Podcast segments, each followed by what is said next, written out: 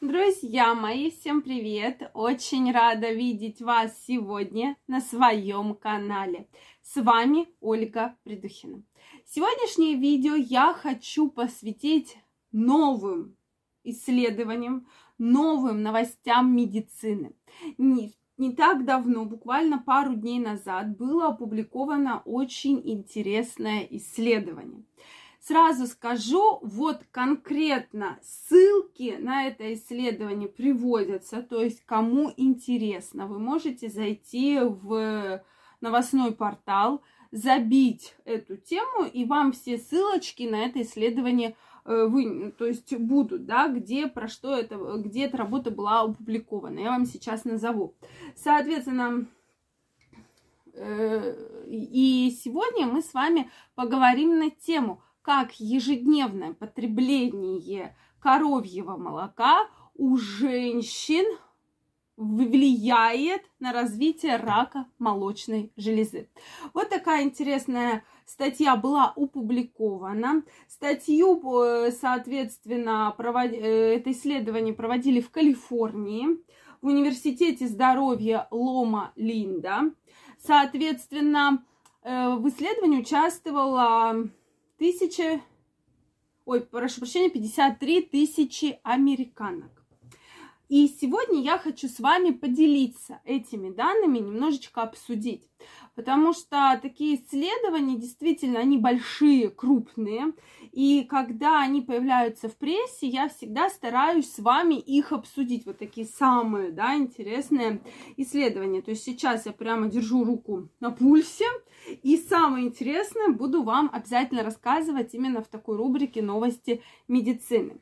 Мне действительно эта статья приглянулась, приглянулась тем, что, да, безусловно, это такое начало большого исследования, но, тем не менее, все наши с вами разговоры, все наши с вами утверждения, про которые мы говорим ежедневно про правильное питание, все-таки действительно подтверждаются. Поэтому, друзья мои, если вы еще не подписаны на мой канал, обязательно подписывайтесь, делитесь вашим мнением в комментариях.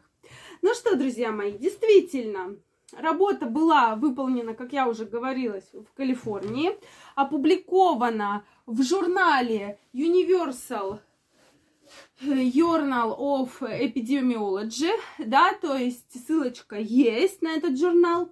И в исследовании рассмотрели особенности питания 53 тысяч американок. На начальном этапе ни у кого из этих женщин рака не было. Женщины заполнили опросники, анкеты, посвященные их рациону. Также ответили на вопросы о физической активности, вредных привычках, принимаемых препаратах, семейных историях онкозаболеваний передавали данные скрининга на рак молочных желез и гинекологические обследования. То есть видите, насколько было достаточно большое исследование. То есть проводился и скрининг молочных желез, и, соответственно, гинекологическое обследование. И вот как раз рака не было ни у кого, да, злокачественных новообразований. Спустя 8 лет, то есть 8 лет шло это исследование, рак груди развился у 1050 27 женщин. Э, соответственно, ученые не нашли связи с соевым молоком, йогуртом, сыром.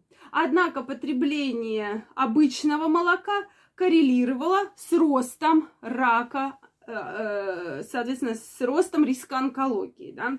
Потребление всего лишь четверти, трети, то есть, да, Э, молока в день, то есть буквально полстакана молока, ассоциировалась с повышением риска заболеваемости раком молочных желез до 30%.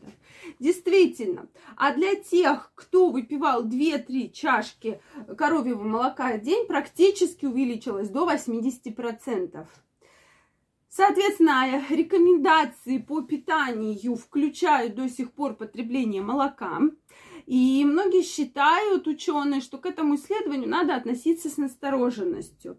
Соответственно, более ранние данные сотрудников того же университета показали, что у женщин, кто э, все-таки больше потребляет в своей жизни именно растительную пищу, то есть вегетарианок, рак груди встречается реже, чем у женщин, не придерживающихся вегетарианства.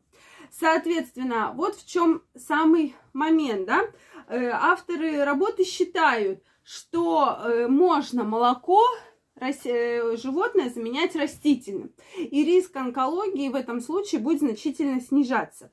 Почему же все-таки от коровьего молока может развиваться рак молочных желез?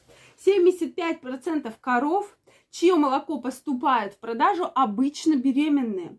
И кроме того, то есть повышается гормон, э, гормон роста, который предполагает развитие различных видов рака. То есть, еще раз, момент такой, что мы сто процентов говорить про то, что сто процентов это вот исследование верно, мы не можем, но, тем не менее, я думаю, стоит задуматься. И мы уже с вами говорили, что у многих вообще непереносимость лактозы. И люди, кто заменяет молоко, допустим, на растительное молоко, действительно начинают лучше себя чувствовать, лучше становится кожа, нет проблем с лишним весом и так далее. Следующий момент очень интересный. Результаты более ранних исследований показали, что на риске развития рака груди э, также связывают избыточный вес и злоупотреблением алкоголем. То есть суммарно приходится 26% предотвратимого рака молочных желез. Также риск повышается при курении, ранним началом э, менопаузе, э, менструации, поздней менопаузе, длительном употреблении более 10 лет гормональных препаратов, сахарном диабете, гипертонии, шизофрении и после рождения детей. Вот такие интересные исследования. Поэтому, друзья мои, Давайте правильно питаться. Я вас все призываю к этому. Да, действительно, это исследование опубликовано. И всегда, когда я все-таки Э, вот читаю похожие исследования, у меня возникает вопрос, ну ведь у наших бабушек, которые вот, ну, всю жизнь пили молоко, еще, я, наверное, помню, э, вы в бочках, да, привозили, они вот с бетончиками шли, набирали молоко, да, и у них ведь э, не у всех прямо поголовно есть рак молочных желез. Но стоит помнить, что, конечно, качество молока меняется, и в том, что сейчас э, животные подвержены очень сильным гормональным стимуляторам, да, их стимулируют гормонами, в том числе э, женскими половыми гормонами роста, и поэтому та продукция, которая есть, она может быть действительно не очень благоприятно сказываться на наше общее состояние. Мне очень интересно знать ваше мнение. Обязательно поделитесь им в комментариях. Если вам понравилось это видео, ставьте лайки. Не забывайте подписываться на мой канал. И мы с вами очень скоро встретимся в следующих видео. Всех обнимаю, целую. До новых встреч. Пока-пока.